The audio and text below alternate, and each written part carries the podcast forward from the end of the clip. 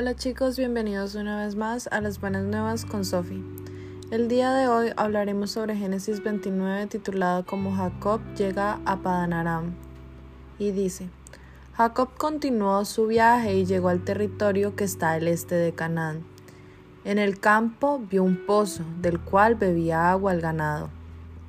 Junto al pozo descansaban tres rebaños de ovejas.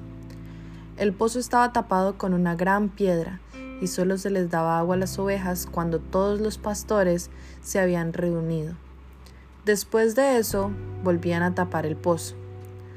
Jacob se acercó a los pastores que allí estaban y les preguntó de dónde eran. Cuando le dijeron que eran de Arán, volvió a preguntarles, ¿Conocen ustedes a Laban, el nieto de Nahor? Claro que sí lo conocemos, contestaron. ¿Y está bien de salud? insistió, y ellos respondieron, bastante bien. Por cierto, que ahí viene su hija Raquel con sus ovejas. Entonces Jacob les sugirió, falta mucho para que se oculte el sol. Mejor denles agua a las ovejas y llévenlas a los pastos, pues todavía no es hora de encerrarlas. Pero ellos respondieron, no debemos darles agua todavía, siempre esperamos a que todos los rebaños estén juntos para destapar el pozo y darles de beber. Aún estaban hablando cuando Raquel, que también era pastora, llegó con las ovejas de su padre. Y entonces Jacob quitó la piedra del pozo y les dio agua a las ovejas. Luego besó a Raquel y se echó a llorar. Después le dijo que eran primos, porque Laban era hermano de Rebeca. Al oír esto, Raquel salió corriendo a contárselo a su padre. En cuanto Laban supo que allí estaba Jacob, el hijo de su hermana, rápidamente salió a su encuentro y luego de abrazarlo y besarlo, se lo llevó a su casa. Una vez allí, Jacob le contó lo que había pasado, y entonces Laban dijo, Tú eres parte de mi propia familia. Un mes después de la llegada de Jacob, Laban le dijo, Tú no vas a trabajar gratis para mí solo porque eres mi sobrino. Dime cuánto quieres que te pague y Laban tenía dos hijas. La mayor se llamaba Lía y la menor se llamaba Raquel. Lía tenía unos ojos muy bonitos, pero Raquel era bonita de pies a cabeza. Como Jacob se había enamorado de Raquel, le contestó a Laban, Quiero casarme con tu hija menor. Si aceptas, trabajaré para ti siete años. Y Laban respondió, Trato hecho. Es mejor que se case contigo y no con un extraño. Así fue como Jacob trabajó siete años por Raquel, pero era tanto su amor por ella que le parecieron unos cuantos días.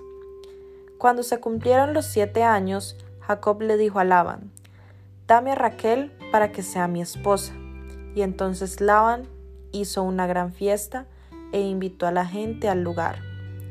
Al llegar la noche, Laban tomó a Lía y se la llevó a Jacob y Jacob se acostó con ella.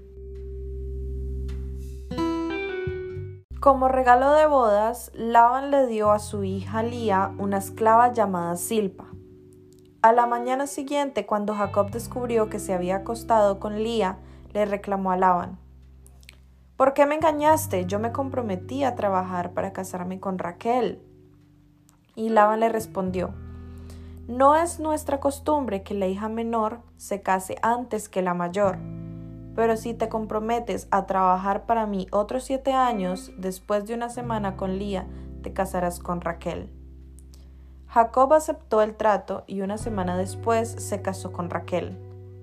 Como regalo de bodas, Laban le dio a Raquel una esclava llamada Bilha.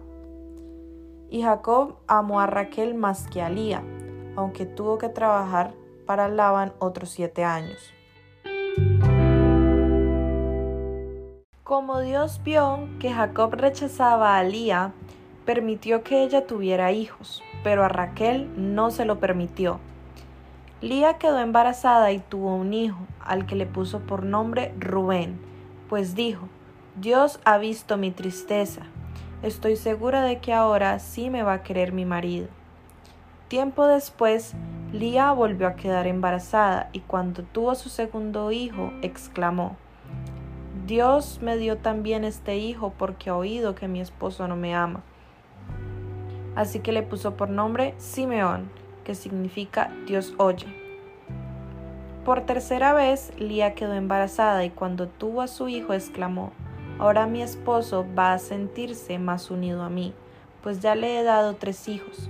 Por eso lo llamo Leví, que significa unión. Una vez más, Lía quedó embarazada y cuando el niño nació, ella dijo, esta vez alabaré a Dios. Así que le puso por nombre Judá, que significa alabanza, y no volvió a tener más hijos.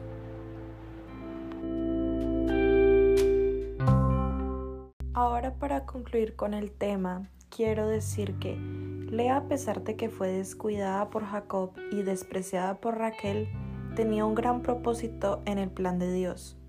Las dos mayores tribus provienen de Lea y no de Raquel. Leví, la tribu sacerdotal, y Judá, la tribu real.